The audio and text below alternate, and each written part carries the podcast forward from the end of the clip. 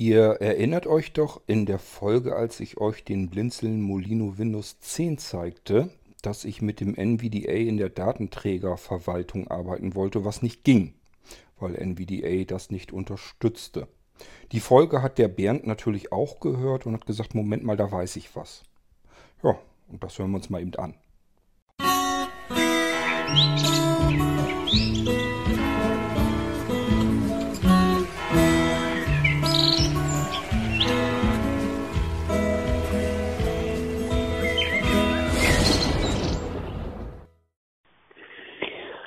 Hallo Kurt, da ist der Bernd. Ich habe eine Info für dich bezüglich NVDA und der Datenträgerverwaltung. Ähm, es gibt schon länger ein Anwendungsmodul dafür, das wohl demnächst in Quellcode übernommen werden soll. Ähm, hoffentlich eben noch für die nächste Version 2019.1. Jetzt ist die Frage natürlich, ich könnte dir ähm, den Link dazu schicken, dass du den eben einfügst ähm, ja bei na, in den Konfigurationsordner äh, da unter App Modules.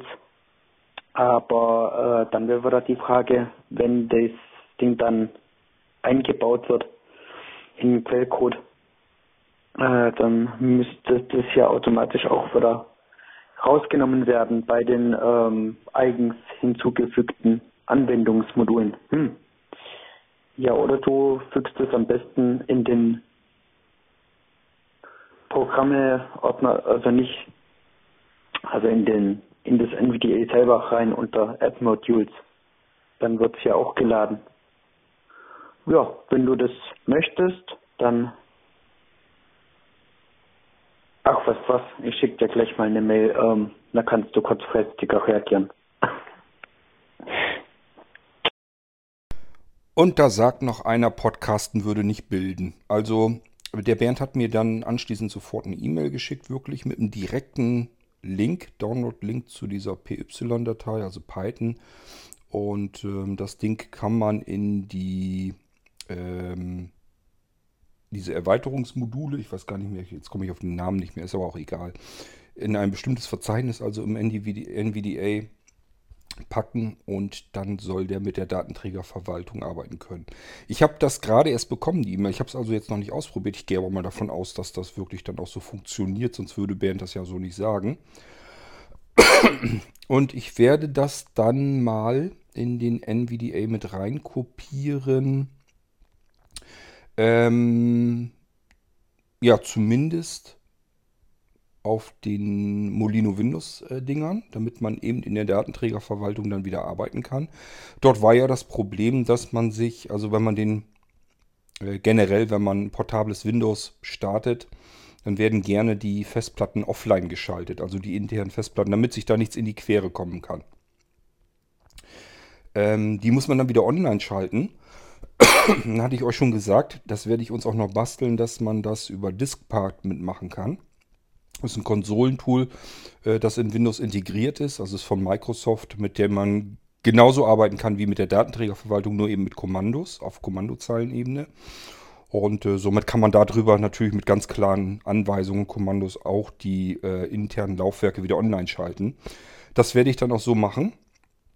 Und ähm, das soll dann da auch mit drauf. Aber äh, ja, wäre natürlich nicht schlecht, wenn wir die Datenträgerverwaltung in Windows vernünftig mit dem NVDA benutzen können.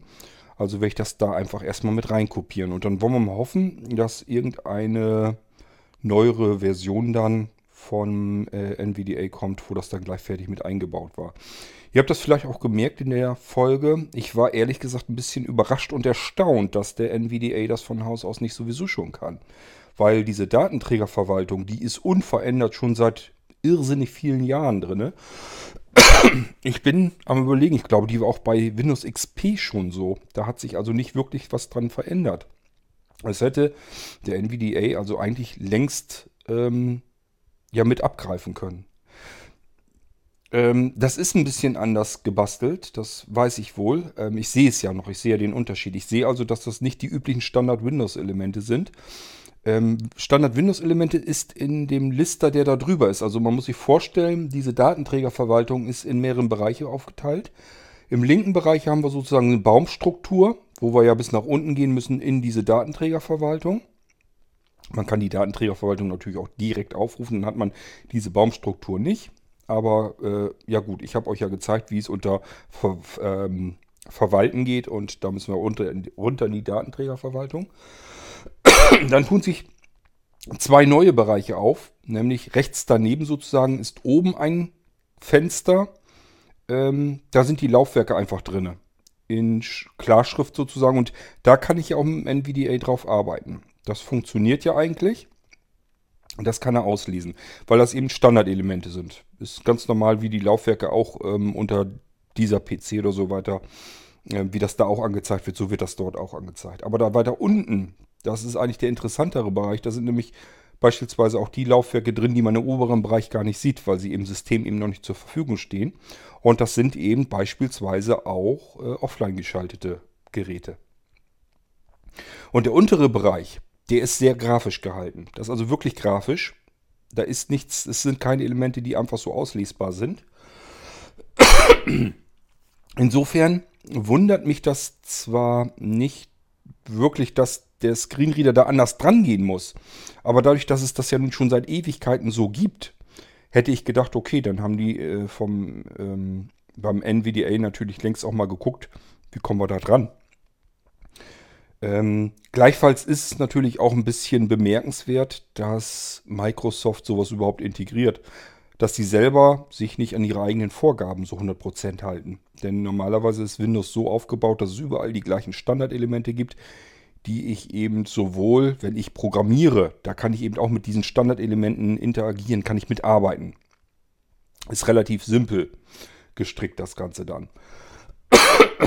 Dass Microsoft davon abweicht und selber in Windows etwas einbaut, was vom Standard eigentlich her abweicht, das wundert mich natürlich dann auch. Aber gut, sie haben es so gemacht.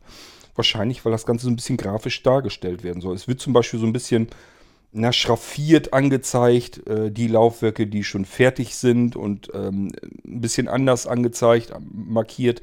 Laufwerke, die, wo der Speicherbereich einfach unzugeordnet ist und so weiter und so fort. Also die haben da ein bisschen grafisch was gebastelt. Und deswegen ähm, sind die Elemente nicht so ganz leicht auslesbar wie die ganzen anderen Standardelemente in Windows. Ja, aber wie gesagt, ich hätte jetzt echt gedacht, das gibt schon seit Ewigkeiten so, das hat sich nie verändert. Warum soll der NVDA da nicht drauf klarkommen? Und wurde dann eines Besseren belehrt. Ja, und jetzt hat der Bernd ähm, eben dann auf dem AB gesprochen und mir eine Mail geschickt mit dem direkten Link, dass man da eben eine kleine Datei in den NVDA reinkopieren kann und dann kann der das wohl. Und äh, wie gesagt, ich werde es euch damit einbauen. Und will mal überlegen, ob ich mir eine kleine Standardroutine mache, die den NVDA impft. Das heißt, überall, wo der NVDA drauf ist, dass ich den mit relativ einfachsten Mitteln gleich so zack und dann habe ich die Datei damit drin und dann funktioniert das eben in allen NVDAs, die von Blinzeln rausgehen. Ähm, auf alle Fälle werde ich es natürlich im Molino Windows dann machen, weil das da einfach Sinn macht. Gut, ja, das wollte ich euch bloß zum einen gesagt haben und zum anderen nochmal herzlichen Dank an den Bernd, dass er ja, so aufmerksam zugehört hat und gleich gesagt hat, Moment mal, da weiß ich eine Lösung und mir den Link daraus gesucht hat und sowas. Das sehe ich nicht als Selbstverständlichkeit, freue ich mich immer. Weil äh, das spart mir auch eine Menge Zeit. Du hättest jetzt genauso gut sagen können, da gibt's was, google mal. Ähm, und dann hätte ich das wahrscheinlich nicht mehr getan, einfach rein aus Zeit- und Faulheitsgründen, weil ich gesagt hätte, ich muss mich um tausend andere Sachen kümmern, da habe ich jetzt gar keine Zeit. So, so dadurch, dass du mir das direkt verlinkt hast, ähm, kann ich das sogar am iPhone alles regeln. Ich musste nur den Link eben kopieren gehe in den Filebrowser auf meine QNAP, da habe ich einen Ordner extra dafür für so einen Krempel und sage dann von URL herunterladen direkt auf die QNAP und das funktioniert dann eben. Das heißt, ich habe die Datei also jetzt schon sozusagen direkt zugreifbar von meinem Computer im Büro aus, ohne dass ich überhaupt das Sofa verlassen habe. Und ähm, deswegen war das jetzt eine schöne, bequeme und einfache Sache. Und du hast mir gleich gesagt, wo das Ding hinkopiert werden muss, damit es funktioniert. Insofern also echt super. Alles klasse. Ja, gut, dann nochmal schönen Dank an Bernd und das war jetzt eine kleine kurze Folge. Nochmal als Ergänzung zu dem NVDA-Problem, dass er mit der Datenträgerverwaltung nicht klarkommt und wie er dann doch damit klarkommt. Ähm, Ja, ich kann euch jetzt natürlich auch nur sagen, googelt dann, also das, was ich selber nicht gerne leiden mag. Ich wüsste nicht, also das ist jetzt keine URL, keine, keine Internetadresse zum Download, die ich euch hier im Podcast mitteilen kann. Die ist ellenlang mit lauter Buchstaben, Zahlensalat und so weiter. Das hat keinen Zweck. Ähm, aber googelt mal danach. Und ähm, dann müsste das eigentlich gehen. Ich kann mal eben gucken, ob ich ähm, in der URL wenigstens nochmal eben die Datei rauslesen kann. Das müsste ja gehen, dass ihr wisst, wonach ihr suchen müsst. Ähm, hier haben wir sie. Das ist die NM. Hä? MMC? Nee, doch. Klar. Also ihr müsst wahrscheinlich irgendwie was mit NVDA eingeben als Suchbegriff und dann MM, also Martha Martha C.py, so heißt die Datei.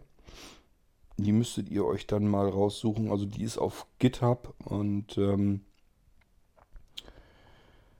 das Ding ist halt, äh, die URL, die ist irrsinnig lang, die kann ich euch hier nicht durchgeben. Ihr würdet es euch auch gar nicht mittippen können. Und Bernd meint, am besten in die, in die Library.zip mit integrieren, in den Unterordner App-Modules.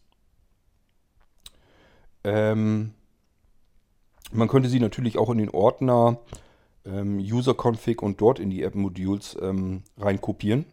Nur ist dann das Problem, wenn es dann ein Update gibt von NVDA und es wird dort integriert, dann ist ja das Modul immer noch damit drin, das Zusatzmodul. Und dann würde er das natürlich bevorzugt benutzen und das andere ist vielleicht schon längst ähm, aktualisiert worden. Also ihr müsstet dann, wenn er sie hier rein tut, in die User-Config App-Modules, müsstet ihr sie dann, wenn er mal ein Update macht, vielleicht mal wieder rausnehmen, gucken, funktioniert es trotzdem und dann das Ding wieder komplett weglassen. Ähm, oder ihr müsst halt in die, ähm, die ZIP-Datei mitpacken. In die Library äh, ZIP mit rein. Also müsst ihr mal schauen, wie ihr das macht. Aber ist ja schon mal gut, wenn das so funktioniert, dass es so funktioniert, damit man mit der Datenträgerverwaltung vernünftig arbeiten kann. Ja, das zeigt mir mal wieder einmal mehr, es gibt nichts, was es nicht gibt und was nicht geht. Irgendwie kann man das immer gangbar machen. Und äh, in diesem Fall ist es relativ einfach, eine Datei von A nach B kopieren und schon funktioniert das Ganze wieder. Und so mag ich das eigentlich am liebsten. Ähm, ich habe wirklich immer noch so die Hoffnung, wenn ich mal wirklich gar keinen Seerest mehr habe, dass ich komplett mit dem NVDA arbeiten kann, dass ich mit den ganzen kommerziellen Screenreadern gar nicht unbedingt arbeiten muss. Ich habe ja sowieso ein anderes Ziel, sage ich mal, in meine eigene persönliche Zukunft, wie ich ähm, umgehen möchte, wenn ich gar nicht mehr gucken kann möchte ich eigentlich lieber versuchen, mit den mobilen Geräten mehr zu arbeiten und den Computer wirklich als Maschine zu benutzen, der dann so ein paar zusätzliche Aktionen macht, die ich eben äh, mobil nicht machen kann. Ähm, also dass ich sozusagen iPhone und iPad oder irgendwie was anderes, was dann eben aktuell ist, was man gut bedienen kann, benutze, um dem Computer sozusagen nur noch Aufträge zu geben, die er abarbeiten kann. Ich werde also direkt selber stundenlang vor dem Computer sitzend gar nichts mehr machen wollen. Das habe ich jetzt schon auf ein Minimum reduziert und das klappt eigentlich ganz gut. Und ich hoffe, dass das irgendwie in irgendeiner Zukunft dann so laufen wird, dass ich wirklich dieses, ich sitze mal eben vor einem Computer und arbeite daran, dass ich das so gut wie ich irgendwie kann los bin. Das ist so den Weg, den ich eher verfolge. Einfach weil ich keine Lust mehr habe, stundenlang irgendwo vor einem Rechner zu sitzen und da zu arbeiten. Ich möchte eigentlich, ja, ortsungebunden überall so mal eben schnell irgendwas aus der Tasche ziehen können und daran arbeiten. Das ist eigentlich das, was ich haben möchte. Und ich muss gucken, was ich da noch tun kann. Es wird natürlich was wegfallen dabei. Also es werden bestimmte Dinge wegfallen, die ich da nicht mehr machen kann. Ähm, zum Beispiel Softwareentwicklung und so weiter. Das werde ich da mobil wahrscheinlich so nicht mehr machen können. Vielleicht noch so ein bisschen so Kleinkram, einzelne Funktionen mal eben basteln. Aber sobald das irgendwie ein paar Zeilen Code mehr werden, ähm, werde ich die Finger davon lassen. Ja, aber ich muss erstmal gucken. Vielleicht habe ich ja auch noch eine Weile, bis das soweit ist. Ähm, erstmal werde ich gucken, dass ich mit meinem Seerest weiterarbeiten kann. Ähm, Dann schauen, ob ich am Rechner irgendwie noch mit einer Vergrößerung noch eine Weile arbeiten kann. ja, und wenn ich merke, geht gar nicht mehr, macht keinen Spaß mehr, dann lasse ich mir was anderes einfallen. Also irgendwas tut sich immer auf und äh, da bin ich eigentlich relativ zuversichtlich.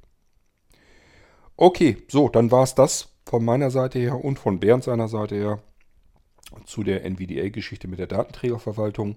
Ihr wisst, es gibt eine Lösung. Mehr wollte ich euch hiermit gar nicht mitteilen.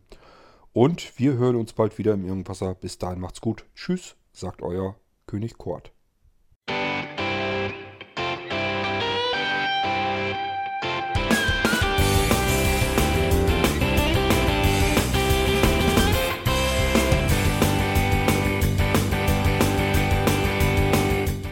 Das war Irgendwasser von Blinzeln. Wenn du uns kontaktieren möchtest, dann kannst du das gerne tun per E-Mail an podcast.blinzeln.org oder über unser Kontaktformular www.blinzeln.org. Blinzeln schreibt man in unserem Fall immer mit einem D in der Mitte. Wenn du möchtest, kannst du uns sehr gerne auch einen Audiobeitrag auf unseren Podcast Anrufbeantworter sprechen. Der hat in Deutschland die Telefonnummer 05165 439 461. Und wenn du uns aus dem Ausland anrufen möchtest, dann ersetze einfach die erste 0 gegen die 0049 für Deutschland. Wir bedanken uns für dein Interesse und freuen uns schon darauf, wenn du auch beim nächsten Mal wieder mit dabei bist.